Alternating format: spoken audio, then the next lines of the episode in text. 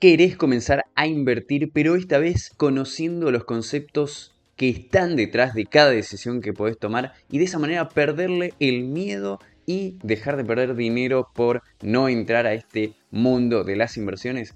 Entonces hoy es tu día porque vamos a tener una micro clase muy sencilla de entender acerca de tres conceptos que no podés ignorar si estás queriendo invertir. El riesgo, la rentabilidad y la liquidez. Quédate por acá, así comienza tu entrenamiento del día. ¿Querés ser vos quien controla tu dinero y no él a vos? Entonces estás en el lugar correcto, quédate y descubrí lo que tenés que saber desde cero para dominar tu economía. Encontrate con tips, entrevistas, noticias, guías y mucho más que te acompañarán en donde sea que estés. Soy Alejandro Ortiz, te doy una cordial bienvenida, esto es Tu Coach Financiero.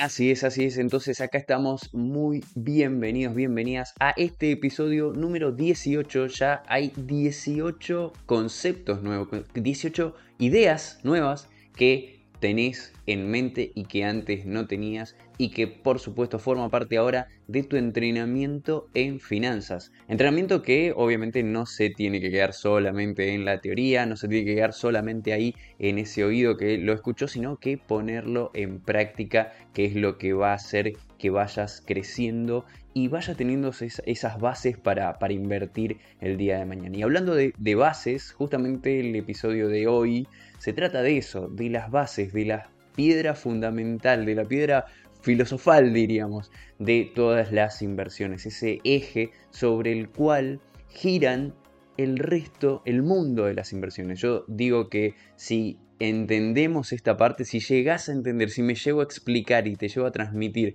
de buena manera esto que vamos a ver a continuación, entenderás todo, todo lo que viene a continuación en el mundo de las inversiones. Y se trata del riesgo, la rentabilidad y la liquidez. Son tres conceptos que lo vamos a explicar ahora en pocos minutos de la forma más sencilla que se me ocurre a mí en este preciso momento, pero vamos a poner ejemplos y vamos a ponerle ahí toda la buena onda como para que puedas entenderlo. Son conceptos que a mí me parecen claves y apoyan o con esto quiero contribuir a una mayor educación financiera, tu educación financiera y la idea final de todo es que tomes mejores decisiones para que seas, seas vos quien tome esa decisión con, bases concretas, con, con, conceptos, con ese conocimiento de saber qué es lo que estás haciendo, porque cuando tomas esas decisiones sabiendo lo que estás haciendo, después el resultado puede ser inesperado, desde ya, por supuesto que sí,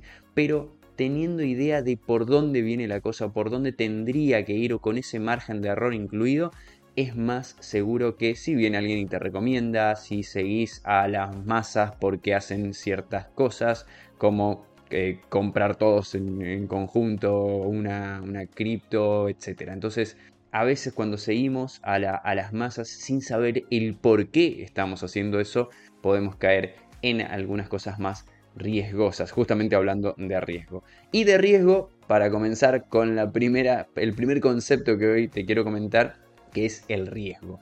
El riesgo, vamos a ponerlo en palabras sencillas, porque así somos acá en este podcast, así te lo quiero trasladar.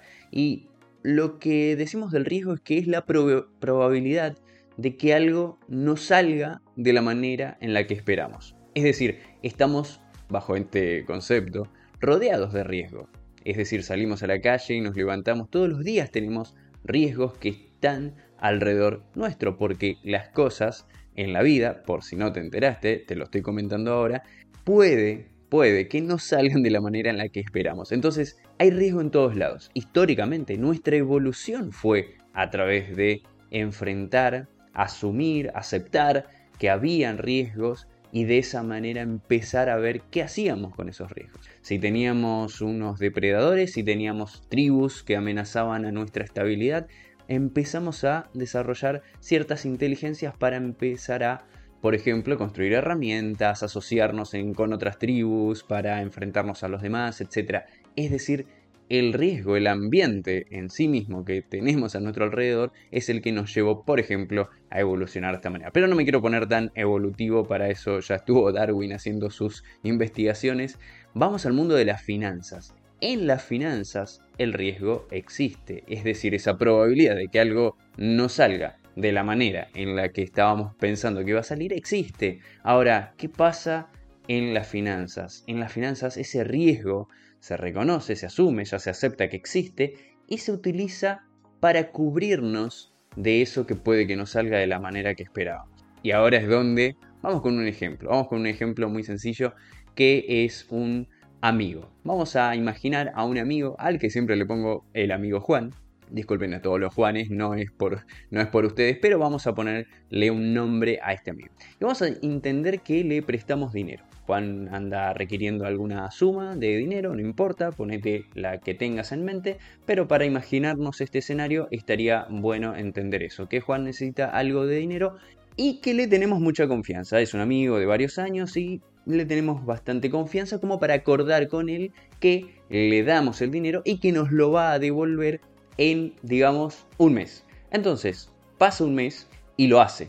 Es decir, Juan nos devuelve el dinero que nosotros le prestamos. Entonces, en ese, en ese ámbito, en esta primera imaginación la que te estoy invitando a hacer, le prestamos, pasó el mes y tal como esperábamos que suceda, nos devolvió el dinero. Esto sucedería en las condiciones más perfectas y ahora vamos a ir cambiando y, complejizando un poquito más esto. Si esto se repite en el tiempo de que le prestamos el dinero a Juan y él nos lo devuelve dentro de un mes, entonces va a ir generando un patrón que a nosotros nos va a dar confianza y si Juan nos viene a pedir prestado nuevamente, le vamos a prestar el dinero y vamos a estar esperando que nos lo devuelva.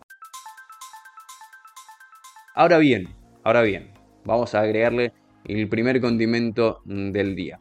Vamos a suponer que comienza a incumplir. Es decir, Juan se demora un día, dos días, pero nos devuelve el dinero. Es decir, se demora un día, un mes, al otro día se demora dos días o tres, después vuelve a demorarse un día, o sea, nos paga pero en un rango de uno a tres días y entonces nosotros empezamos a ver ese comportamiento y hablamos con él y le decimos, Juan, amigo del alma, corazón, le decimos, está bien que te estás pasando entre uno o tres días, pero ¿qué te parece si hacemos un nuevo acuerdo y yo te presto el dinero, pero como estás teniendo este patrón, me es riesgoso, o sea, estoy viendo el riesgo, estoy viendo que no está sucediendo de la manera que yo esperaba que suceda y te voy a cobrar un monto extra.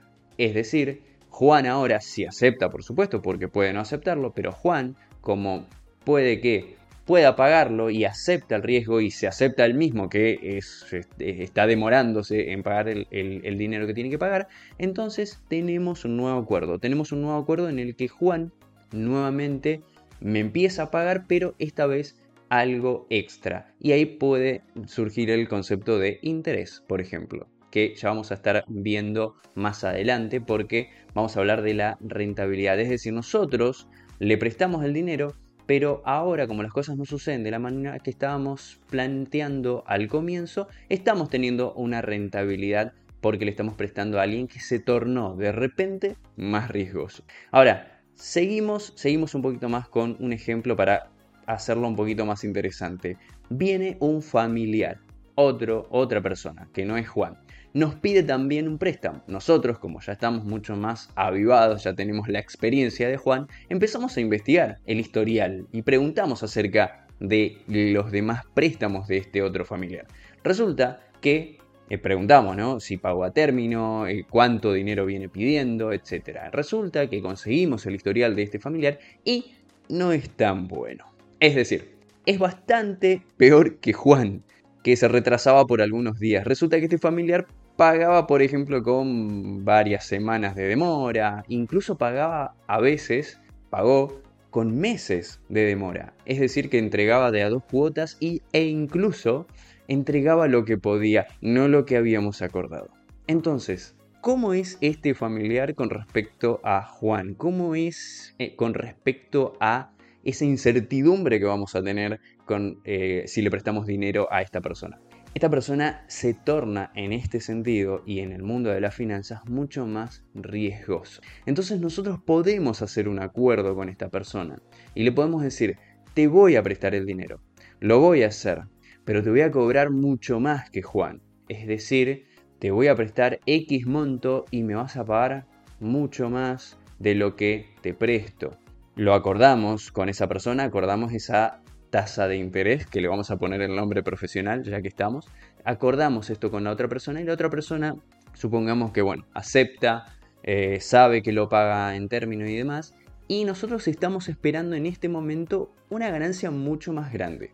Estamos esperando que suceda que nos paguen fuera de término, nos pague a término, porque no, porque puede suceder también, pero cuando suceda el hecho de que nos pague, nosotros vamos a tener muchísima más rentabilidad que, que al haberlo prestado a Juan. Entonces, ahí tenemos la base de, los, de varias cosas que suceden en, las finanzas. Si aceptara, eh, nosotros en el mientras tanto estaríamos, ¿cómo estaríamos? Con las pulsaciones aceleradas, pensando en si va a pagar o no, tendríamos mucho más incertidumbre, estaríamos ahí con el corazón en la garganta, pero sabemos que ese es el precio, nosotros lo aceptamos, que ese es el precio que estamos pagando por o que estamos dispuestos a pagar por una rentabilidad mayor.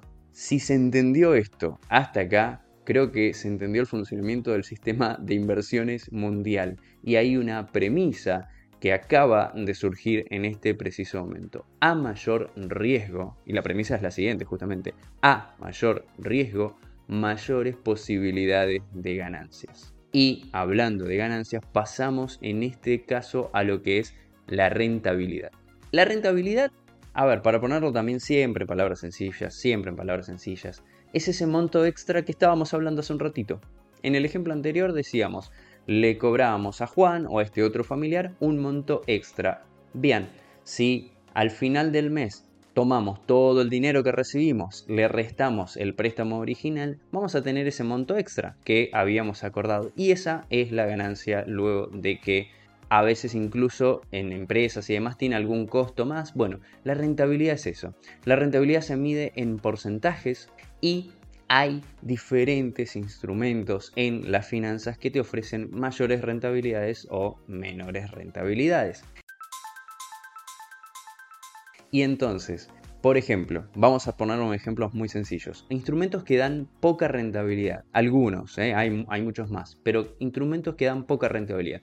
Plazos fijos, cauciones, fondos comunes de inversión que se llaman money market, por ejemplo, algunos bonos. Es decir, hay instrumentos que se los llaman muchos más conservadores, para decirlo de esa manera, y con el nombre correcto, por supuesto. Y hay instrumentos que pueden dar mayores ganancias. Y ahí tenemos el mundo de las acciones, los bonos, derivados, criptomonedas, entre otros. Hay para todos los gustos y para eso también te invito a que vayas a ver el episodio en donde, en donde estuvimos hablando del test del inversor. Para eso es que te haces el test del inversor, para saber cuánta aversión, cuánta incertidumbre, cuántas pulsaciones podés soportar mientras estás esperando a que esa rentabilidad llegue. La rentabilidad, siguiendo esto un poquito más, se mide en porcentajes, como habíamos dicho hace un ratito. Ahora, es eh, común decir que la rentabilidad es de un 8%, 20%, etc. Bien, lo que quiero indicar acá que esto es muy interesante de ver, es un indicador a tener en cuenta. Por ejemplo, el SP 500, el S&P 500, que es un índice de las 500 empresas más rentables del planeta, por ejemplo, está bueno tenerlo en cuenta. ¿Por qué? Porque se sabe que si las 500 empresas, las 500, las 500 empresas más poderosas, más rentables del planeta, están dando, esto, todo esto, este ejemplo que voy a colocar a continuación es todo en dólares, ¿no? Estas empresas están dando un 8, 9% anual en dólares. Eso es un margen, eso es un faro en sí mismo para saber si las inversiones que nosotros tenemos o estamos haciendo nos están yendo peor o mejor que el mercado mundial de las mejores empresas. Es un margen. No está mal que te vayan mejor, peor, etcétera, pero está bueno tenerlo como punto de referencia. Otro punto de referencia son los grandes inversores. Ya el conocido Warren Buffett, por ejemplo, lo que tiene es además de muchos, muchos, muchos años invirtiendo, tiene un rendimiento anual del 20%. O sea, viene superando a muchísimas empresas y tiene un 20% anual aproximado en dólares, nuevamente esto lo aclaro, de rendimiento de toda su cartera.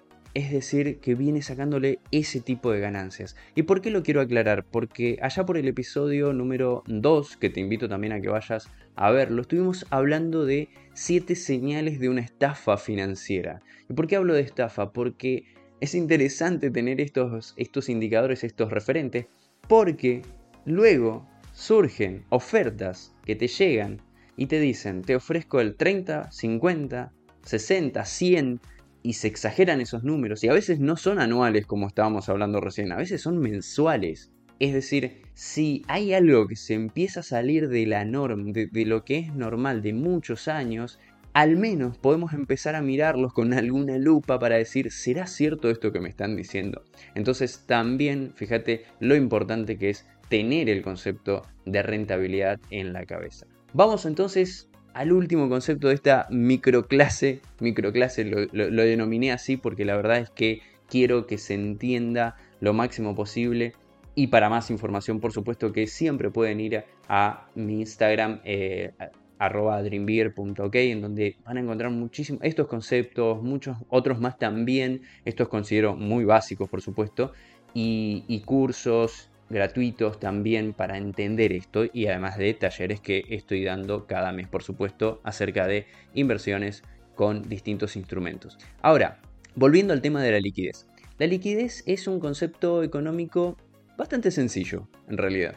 Eh, tiene esta palabra que puede sonar media rara, liquidez, y, tiene que ver con la asociación de cuando algo es líquido. Sí, es así, ¿no? no hay mucha ciencia y de rápida utilización. Es decir, si tenemos que pensar en bienes, en, lo que tenemos alrededor nuestro, ya sea desde dinero, ropa, autos, casa, lo que fuese, la pregunta que nos sirve para entender el concepto de liquidez es ¿cuánto tiempo pasaría en convertir esto en dinero en mano? De esta manera podemos entender que el instrumento más, o el instrumento, el bien más líquido que existe en cuanto a lo que es finanzas, es el dinero, es el billete en papel que tengamos en la mano. Eso es lo más líquido porque lo tenemos libre y rápido de uso para para utilizarlo para hacer las compras que tengamos que hacer en ese momento. Entonces, de ahí ese es el extremo de la escala. Lo más líquido es el dinero. También puede ser considerado las cuentas bancarias, las cuentas en billeteras digitales que tengamos y que nos permitan utilizar el dinero lo más rápido posible.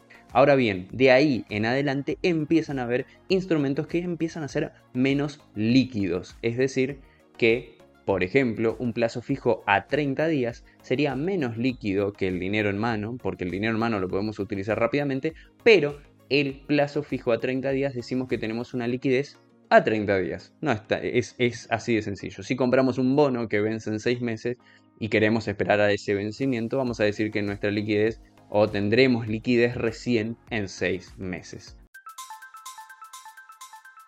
Ahora bien, por otro lado, ya que entendimos los conceptos por separados que de por sí hasta acá ya estás ganando muchísimo conocimiento para tu entrenamiento financiero, como habíamos dicho. Pero la relación entre, este, eh, estos tres conceptos que, tenemos que vimos a continuación es lo más vital de todo. A mayores riesgos, como ya vimos hace un ratito, obtendremos mayores rentabilidades. Hasta ahí lo entendimos, y si no, podés ver el escuchar el episodio nuevamente. Ahora bien, le agregamos la liquidez a lo último.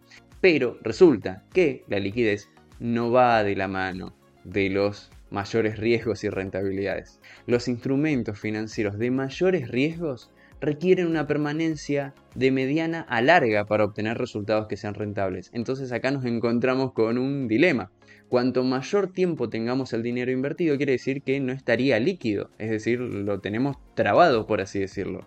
Y acá surgen algunas máximas de justamente las finanzas, que es a mayores riesgos, mayores rentabilidades, pero menor liquidez. Por otro lado, en contraposición, a menor riesgo, menor rentabilidad, y mayor liquidez. Un ejemplo de este último caso sería un fondo común de money market, una caución, Porque ¿qué pasa? Con esos instrumentos tenés el dinero disponible muy rápido, pero no te pagan mucho por, por tenerlo allí. Riesgo y rentabilidad suben y bajan juntos, van de la mano, pero la liquidez va al contrario, va a contramano.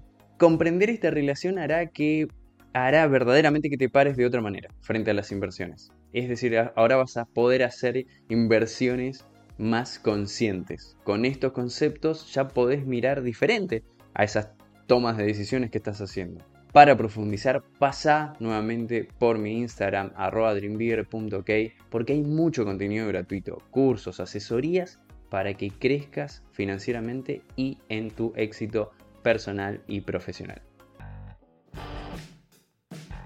Hasta acá el episodio de hoy. Hoy encontraste un concepto más, un dato que te puede servir en tu economía, pero ahí no termina todo. Falta lo importante. ¿Qué vas a hacer a continuación? Aplica esto que aprendiste con un pequeño paso, una pequeña acción como anotar lo que escuchaste o agendarte una tarea. Si tenés alguna duda, me podés escribir en las redes y no te olvides de compartir este podcast con quienes más querés. Nos vemos en la próxima.